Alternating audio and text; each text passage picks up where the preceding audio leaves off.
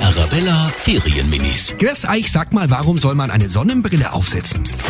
Weil vielleicht, wenn du dann den Sohn aufschaust oder beim Autofahren, das spiegelt ja ein bisschen. damit die Sonne sie- die Augen nicht blendet, weil die Sonne für die Augen ganz gefährlich ist.